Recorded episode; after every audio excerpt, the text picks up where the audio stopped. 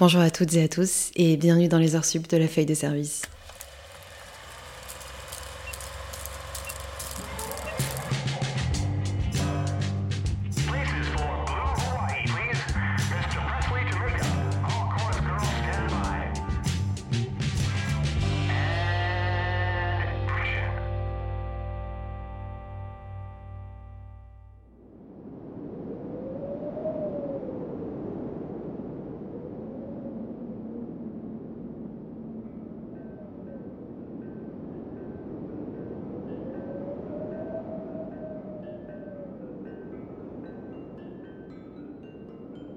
11 mars 1984 sort en salle japonaise un film d'animation qui bouleversera la vie de ses créateurs, trois hommes encore inconnus, mais aussi la culture entière d'un pays et bientôt du monde. Ce film, fable épique empreinte d'un lyrisme et d'une poésie encore rares pour l'époque dans un film d'animation, a pour personnage principal une jeune femme forte, intelligente, qui vit dans un monde où les hommes se livrent une guerre sans merci et où la nature, à l'inverse de ses habitudes, empoisonne et provoque la mort. Mais en plus d'une histoire puissante, c'est la qualité de l'animation et la musique du film qui marquera les esprits.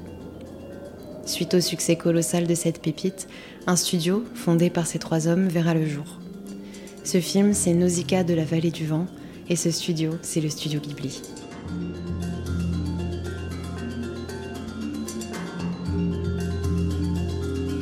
Par où commencer? Comment, en un petit épisode de podcast, pourrais-je être capable de raconter tout ce qu'il y a à raconter? D'analyser tout ce qu'il y a à analyser, d'aborder tous les thèmes qu'il y a à aborder. Je ne peux pas. Ce que je peux faire en revanche, c'est vous donner des pistes d'observation ou de réflexion pour vous pousser à peut-être appréhender les films Ghibli d'un autre œil ou peut-être de mettre des mots sur ce que vous ressentez en les regardant. Parce que vous ressentez quelque chose, non? Vous n'avez pas ce sentiment très étrange qui mêle la joie et la tristesse à la fin d'un Ghibli? Cette sorte de nostalgie et de mélancolie qui vous donne l'impression que ce que vous venez de voir, c'est pas juste une histoire, mais des souvenirs. Des souvenirs d'une autre vie, d'une autre époque, alors qu'en réalité, la plupart des mondes que ce studio crée n'existent pas. Je pense que c'est par ce prisme-là que je vais essayer de vous en parler.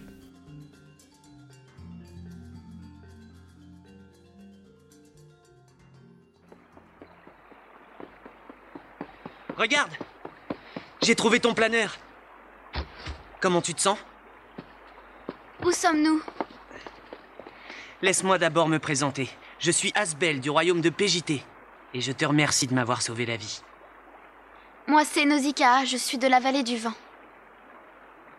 C'est quoi cet endroit? Si je te le dis, tu vas pas me croire. On se trouve juste en dessous de la forêt toxique. En dessous de la forêt toxique? Tu vois là? C'est la crevasse par laquelle on est tombé. Avec tout le sable. C'est incroyable, on respire sans masque. Ouais, c'est vrai. L'air est pur par ici et respirable. J'en étais le premier étonné. Jamais j'aurais cru qu'on puisse trouver de l'air pur sous la forêt. Premier volet, mère nature, mort nature.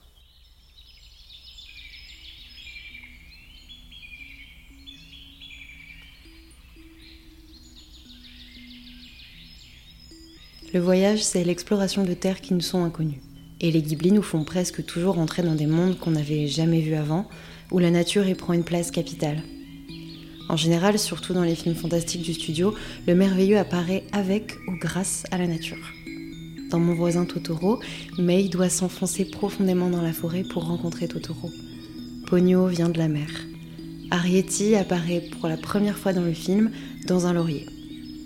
Comme si la nature était une source de vie, mais aussi une source de retour à une page blanche, une certaine innocence ou une pureté qui nous permet de croire plus facilement au fantastique, parce qu'il apparaît avec quelque chose qui est synonyme à la fois de création, mais aussi d'éternelle jeunesse, parce qu'en éternel renouvellement.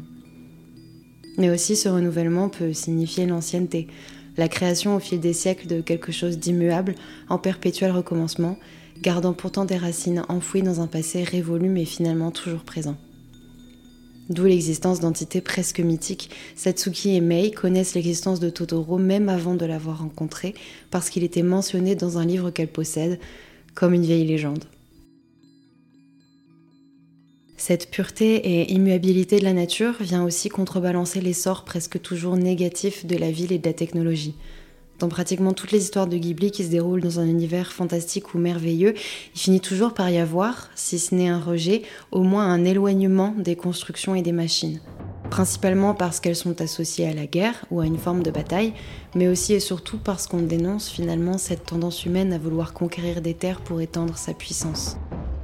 Conquérir des terres signifie les faire siennes et donc en faire ce qu'on en veut, et inexorablement raser les forêts pour le profit, dévier des cours d'eau pour le profit, construire pour le profit, etc. etc. Et bon, j'ai pas besoin de trop insister là-dessus pour qu'on saisisse quand même que c'est une bonne grosse critique de notre civilisation moderne.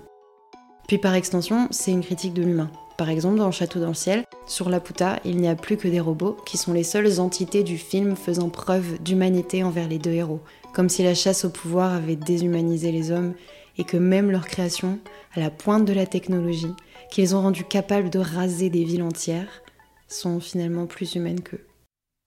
Tout se termine dans la salle du trône, c'est normal, non? Viens ici tout de suite Ce n'est plus la salle du trône. C'est déjà notre tombe, la vôtre et la mienne.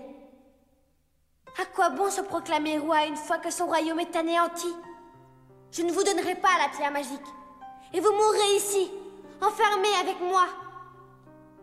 À présent, je sais pourquoi la Piuta a été détruite. Comme le dit une chanson à Gondoa, plonge tes racines dans la terre. Laisse-nous vivre avec le vent. Passe l'hiver comme les graines. Et chante au printemps comme les oiseaux. Pour vivre, on n'a pas besoin de semer la mort. Et on n'a pas besoin de milliers de misérables robots. Mais personne ne peut survivre loin de la Terre.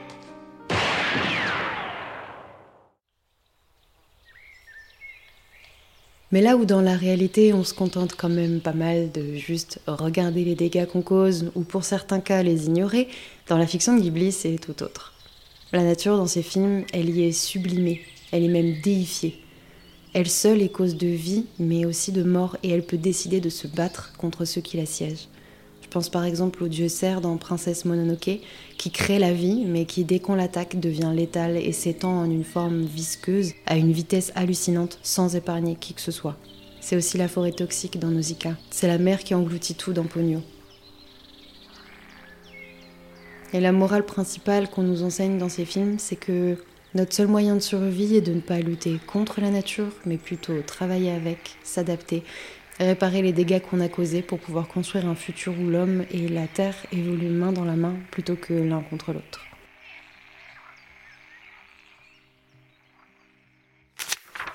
Second volet, des imaginaires réalistes.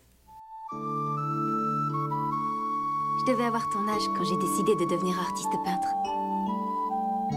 Je passais mon temps à peindre. Je m'endormais avec mon pinceau dans la main.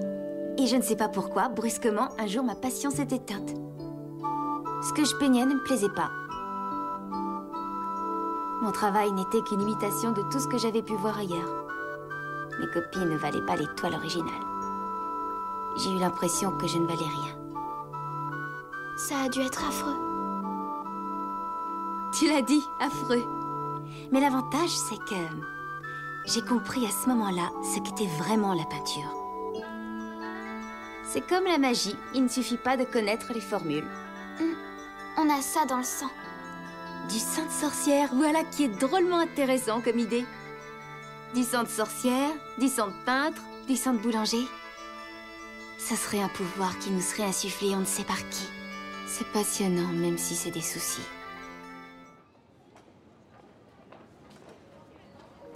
Qui est assez frappant avec les Ghibli, c'est de voir à quel point ils arrivent à nous faire croire à un monde qui n'existe absolument pas, car les histoires sont pour la grande majorité ancrées dans un espace-temps appartenant le plus souvent au passé ou en vieille légende. Comment faire croire à, et surtout remettre au goût du jour, d'anciennes histoires tout en préservant leur qualité de légende, ce qui fait qu'elles sont fascinantes? C'est en grande partie grâce au travail minutieux des animateurs du studio. Le style d'animation de Ghibli est un dessin très vivant, vous l'avez probablement déjà remarqué, mais les personnages Ghibli ont, comme les personnages d'anime, c'est-à-dire les adaptations télévisuelles de manga, ont leurs cheveux qui agissent comme des poils, c'est-à-dire qu'ils s'hérissent quand le personnage est dégoûté ou apeuré. Mais aussi, on donne aux choses beaucoup de matière. Les feuilles des arbres sont rebondies, les tissus sont volumineux, les aliments sont juteux et moelleux. De base, ça crée un réalisme plus réaliste que nature. Les réactions des choses comme les tissus, les cheveux, les feuillages aux différents éléments auxquels les confrontent sont trop accentuées pour être vraies, mais ça les rend extrêmement vivantes. Parce qu'après tout, l'animation, animer, c'est donner de l'âme, de la vie à quelque chose. On peut ajouter à cela aussi l'attention portée aux moindres détails. Prenez La petite sirène de Disney et Kiki la petite sorcière de Ghibli. Je veux pas les comparer à outrance parce que ce sont deux films qui n'ont absolument rien à voir l'un avec l'autre, mais je veux utiliser un film que beaucoup de gens connaissent et qui date de la même époque que Kiki. Dans ces deux films, regardez plus attentivement le traitement que l'on fait des décors et des silhouettes, des figurants en quelque sorte. Qui peuple les décors de la petite sirène? Qui vit dans les océans avec elle? Qui se balade dans les couloirs du château d'Eric pendant qu'elle s'y perd? Dans Kiki la petite sorcière, Ghibli crée de toutes pièces un folklore, des coutumes, un fonctionnement spécifique de la société. Mais aussi pour faire vivre la ville, il peuple ses rues. il y a un nombre incalculable de gens dans la rue qui, pendant que Kiki fait sa vie, continuent leur activité, comme s'ils avaient tous une existence qui était elle aussi écrite dans le scénario, ils ont des visages, des expressions, ils parlent, ils bougent, ils vivent entièrement. Il y a de l'imperfection dans leurs mouvements. S'ils courent, ils ralentissent parfois ou glissent ou trébuchent. S'ils transportent un panier de fruits, peut-être qu'ils en font tomber quelques-uns, peut-être qu'ils essaient de les ramasser ou alors ils décident de passer outre et de continuer leur chemin.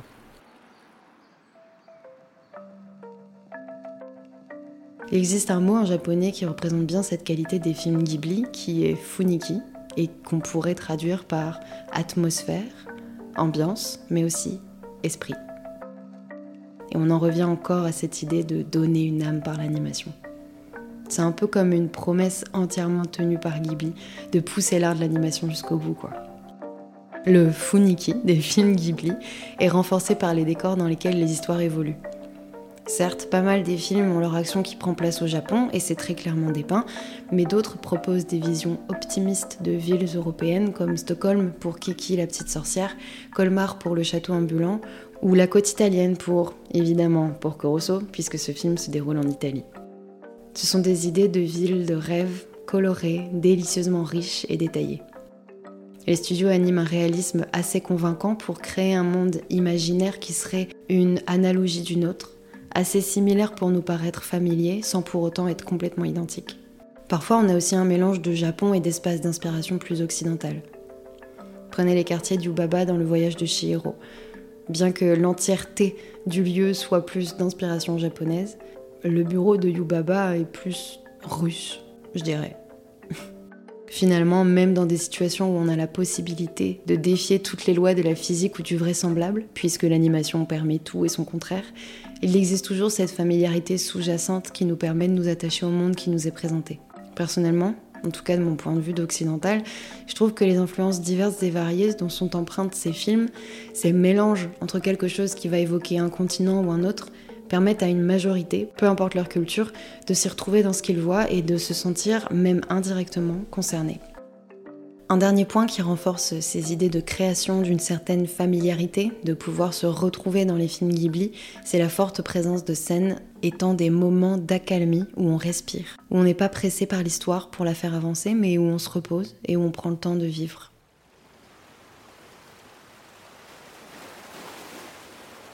En anglais, on les appelle les pillow shots, donc littéralement des plans oreillers, qui laissent de la place entre deux scènes d'action pour faire grandir l'espace dans une autre dimension. C'est un style de plan qu'on retrouve à la base chez un autre grand nom du cinéma japonais, Yasujiro Ozu, et ils ont été identifiés et nommés via son cinéma particulièrement. Ils sont nommés les plans vides en français, mais je trouve que c'est un nom beaucoup moins poétique que pillow shots. Et en plus, il me semble que l'utilisation de ces mots spécifiques en anglais viennent d'une analogie avec un terme de la poésie japonaise, les pillow words, donc les mots oreillers. Bref, je trouve que c'est un peu plus de sens en anglais. Pour finir sur cette parenthèse des pillow shots, j'ai mis dans la description de l'épisode quelques articles de recherche sur ce genre de plan spécifique. Et d'ailleurs, c'est marrant parce que j'ai découvert grâce à ça que l'un de mes professeurs euh, à la Sorbonne, où j'ai étudié, avait écrit un essai sur le sujet. Fin de la parenthèse. Un point que je ne vais pas développer mais que je suis obligée de mentionner, la musique, évidemment, qui est toujours divine, éthérée dans les Ghibli, participe grandement à la création de leurs univers. Je vous ai mis en description le lien d'une vidéo qui essaie d'expliquer pourquoi la musique de Joe Hisaishi paraît si belle à nos oreilles. C'est parfois très technique comme vidéo, mais c'est une explication fascinante, je trouve. troisième volet, la force de la volonté. Monsieur Kamaji, je vais rapporter ça moi-même à la sœur de Yubaba. Je lui demanderai de sauver Aku, je la supplierai de le pardonner pour ce qu'il a fait. Le problème, c'est que je ne sais pas où la trouver. Tu veux aller chez la vieille Zeniba Méfie-toi, c'est une dangereuse sorcière. Je le sais, mais depuis le début, Aku m'a aidé. C'est à moi de l'aider maintenant. La grande force des films Ghibli, c'est bien évidemment leurs personnages, parce qu'au-delà de l'histoire, ce sont finalement eux les plus importants dans ces œuvres.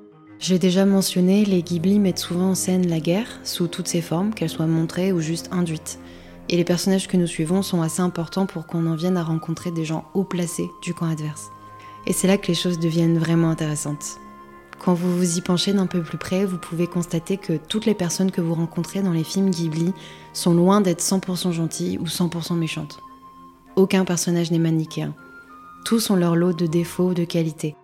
Nausicaa est capable d'un amour infini envers les choses de la nature, mais va être capable de tuer une dizaine d'hommes dans un accès de rage. Dame veut raser la forêt et tuer San, mais soigne les lépreux et est extrêmement bonne et protectrice envers les femmes de sa cité. Et je peux continuer encore, j'ai une liste longue comme mon bras. Ces nuances dans les personnages viennent aussi du fait que les intrigues secondaires ou tertiaires sont étroitement liées à l'intrigue principale et influent sur beaucoup de personnages qui ont chacun leur passé, leur vécu, leur manière de voir les choses et leur but. Tous sont extrêmement travaillés et c'est ce qui les rend profondément humains. Toute motivation n'est ni toute innocente, ni toute maléfique.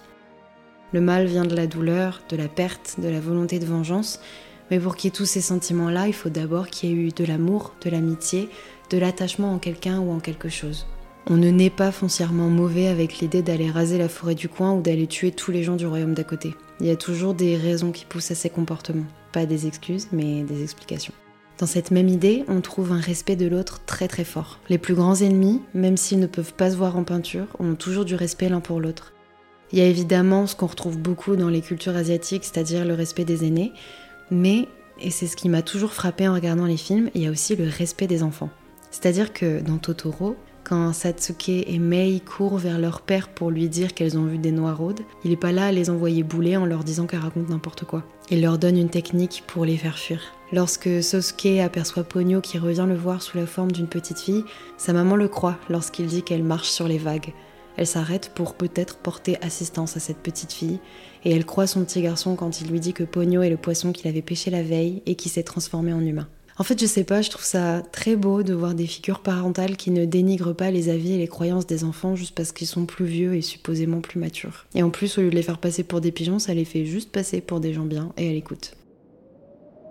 On en arrive au dernier point que je voulais aborder, un des points les plus importants de tout cet épisode, qui est même d'ailleurs le plus évident, les héroïnes Ghibli. Alors, je vais tenter d'être concise parce qu'il y a là encore une ribambelle de choses à dire et la plupart sont quand même assez facilement observables, du genre pratiquement tous les personnages féminins dans les Ghibli sont des personnages forts avec une importance capitale pour le bon déroulement du récit. Pour les antagonistes tels que Dame Eboshi dans Princesse Mononoke, Madame Suliman dans Le Château ambulant, Kushana dans Nausicaa de la vallée du vent ou Yubaba dans Le voyage de Chihiro, ce sont des femmes fortes dont la puissance et la maturité sont déjà établies, mais qui face au personnage principal vont voir leurs habitudes et leurs croyances bouleversées. Pour les héroïnes, dont les films sont des parcours initiatiques, c'est un apprentissage entier de la vie qu'elles traversent, avec des épreuves souvent difficiles. Et elles sont déjà fortes de base, elles ont déjà quelque chose de présent à l'intérieur mais ça se dévoile peu à peu durant le film jusqu'à ce qu'on les voit grandir à la fin. Leur plus grand accomplissement est en général qu'elles deviennent courageuses, c'est-à-dire qu'elles surmontent leurs peurs sans les ignorer. Elles s'appuient dessus pour les aider à aller plus loin. Ce sont des personnages très complexes, très travaillés, avec leur lot de qualités comme de défauts. Et ce qui est trop cool, c'est qu'elles ne sont pas qu'un intérêt amoureux. Elles ne sont pas des personnages secondaires qu'on cherche à conquérir et qui n'ont que ça pour elles. Oui, l'amour est présent dans les films Ghibli, il est même crucial, mais c'est pas forcément un amour qui permet le dénouement de l'histoire et le couple principal s'embrasse et vécurent heureux, etc. etc. C'est un amour souvent induit, parfois tu, mais toujours inébranlable qui permet à l'un comme à l'autre de s'entraider pour s'élever, pour survivre, pour avancer. Bref, les femmes Ghibli ne sont pas des faire-valoir de la puissance et du courage des personnages masculins, et au contraire, ces derniers en viennent souvent à admirer leurs comparses. Nausicaa, par exemple, ne cherche pas l'amour si ce n'est celui de la nature. Et San, de Princesse Mononoke, est de prime abord plus encline à essayer de tuer Ashitaka que de lui faire des papouilles. Et à la fin, elle ne peut pas se résoudre à rester avec lui dans la civilisation et elle retourne vivre dans la forêt, là où elle est chez elle. Donc pas de mariage et beaucoup d'enfants, quoi. Abattu par ta propre tribu. Tu vas mourir? Pourquoi tu m'as empêché de la tuer? Dis-le-moi avant de mourir Parce qu'il t'aurait tué ensuite, voilà pourquoi. Mourir ne me fait pas peur. Si c'est pour chasser tous les humains de notre territoire. Oui, je l'ai compris dès l'instant où je t'ai vu dans la forêt. Mais c'est toi qui vas perdre la vie pour avoir sauvé celle de mon ennemi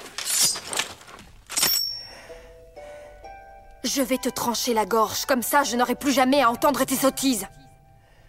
Je veux que tu vives. Tais-toi, humain Je n'ai que faire de tes conseils Tu es si jolie. Comment Ce qui est intéressant chez les héroïnes Ghibli, c'est qu'elles sont d'abord des personnages avant d'être des femmes. C'est-à-dire que ce n'est pas le fait qu'elles sont des femmes qui les définit dans l'histoire. Ce sont leurs traits de caractère et la manière dont elles évoluent avec le monde qui les entoure. Ce qui prouve aussi que n'importe quel héros peut être une héroïne. Vous avez pas confiance parce que je suis une fille Ou parce que vous me trouvez trop jeune Les deux, ma petite demoiselle. Ah, bon, je comprends. Hmm. Alors d'après vous, c'est quoi la qualité principale d'un bon pilote Hmm, L'expérience non. Avant tout, c'est l'inspiration. Ah ben voilà, vous voyez, vous n'avez pas dit l'expérience. D'ailleurs, grand-père Piccolo m'a raconté que la première fois que vous avez volé en solo, vous étiez très jeune. Et il m'a dit que vous étiez déjà très fort à cette époque. C'était en 1910. J'avais 17 ans. Vous aviez 17 ans, mais c'est exactement mon âge. Évidemment, je peux pas arrêter d'être une fille. Faites-moi confiance, et en plus j'ai les anciens plans. Vous risquez rien, si vous n'êtes pas content, vous paierez pas. Un grand-père qui paiera pas. Oui, mais je sais que tu t'en sortiras très bien. Tu es ma petite fille. Moi, mon premier moteur, je l'ai démonté à 12 ans. Tenez, prenez ça. Ce soir, vous dormirez dans le bureau. Demain, je vous préparerai un lit. Le petit déjeuner est à 7 heures. Bonne nuit. Ensuite, et c'est très important, elles peuvent échouer, et d'ailleurs échouent toujours au moins une fois dans les films. Dans la même idée qu'il n'y a pas de manichéisme, la perfection n'existe pas. Des erreurs, parfois des grosses, sont commises, et l'idée c'est de les réparer et d'avancer. Le parcours est semé d'embûches, mais c'est comme ça qu'on grandit et qu'on apprend. Autre chose qui fait aussi du bien, elles ne sont pas sexualisées. Vous savez, ça prend juste un plan pour créer l'idée que la femme que l'on voit est un objet de désir, qu'enfant on traduit un objet de beauté. Ce sont des plans qui balayent le corps féminin pour figurer le regard masculin qu'on verra souvent en contre-champ. Je vous réfère à la fameuse entrée d'Anastasia à l'opéra dans le film du même nom. Le seul film dans lequel le physique féminin joue un rôle et est mentionné, euh, c'est Le Château ambulant. Parce que Sophie est transformée en vieille femme suite à un sort, mais elle va utiliser ce nouveau physique pour aider Aoru. Et lorsqu'elle oublie qu'elle est dans ce vieux corps, qu'elle laisse ses émotions et sa vitalité surpasser ses vieux os, elle retrouve l'espace de courts instants son corps jeune. Parce que finalement, ce qui compte, c'est ce qu'il y a à l'intérieur. Je pense que ce qui plaît autant dans les films Ghibli, c'est de se sentir grandir avec les personnages. Les épreuves que les héros et héroïnes doivent surmonter en général sont des épreuves qu'on doit tous surmonter un jour dans nos vies. C'est des histoires de choix, des histoires de prise de parti, des histoires de se battre pour ses croyances. Et il y a aussi toujours cette perte de l'enfance sous-jacente qui va de pair. Alors évidemment, quand on est petit, c'est toujours des films qu'on apprécie de regarder parce qu'ils mettent souvent en scène des personnages assez jeunes, mais plus grands, c'est des films qui vont nous rendre très nostalgiques nostalgique de cette enfance qu'on n'a plus et du chemin qu'on a dû parcourir pour réussir à devenir adulte. Et en fait, plus que des mondes imaginaires, c'est ce rappel incessant à l'enfance et au fait qu'on ne pourra plus la récupérer qui, je pense, crée cette sorte de tristesse qu'on a quand on termine un Ghibli. C'est des films qui parlent directement au cœur en fait.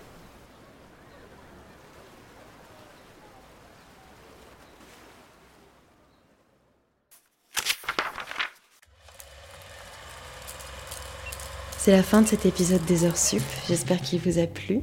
Je vous l'ai dit, dans cette nouvelle saison, on bouge un peu les choses et le format un peu plus libre, entre guillemets, des heures sup me plaît beaucoup parce que ça peut permettre de faire des épisodes un peu plus poussés sur certains sujets, comme celui d'aujourd'hui, mais aussi d'échanger avec des personnes qui ne rentrent pas trop dans les cases de professionnels du milieu euh, des tournages. Que j'essaie d'avoir en général sur le podcast dans les épisodes plus normaux, on va dire. Voilà, voilà, n'hésitez pas à me faire vos retours. Euh, j'aime beaucoup les lire, j'aimerais vraiment savoir ce que vous avez pensé de ce type d'épisode et si c'est un format qui vous plaît aussi, euh, autant qu'à moi, en tout cas. Pour me filer un coup de pouce et aider la feuille de service à se faire connaître, n'hésitez pas à mettre des petites étoiles d'appréciation sur votre application d'écoute, à vous abonner pour ne pas manquer les nouveaux épisodes dès leur sortie, et vous pouvez aussi m'écrire un petit mot sur Instagram, at fds.podcast, sur Spotify dans la section questions-réponses, ou encore dans les commentaires sur Apple Podcast. On se retrouve mercredi prochain pour un nouvel épisode, et je vous souhaite une bonne semaine à tous. Bye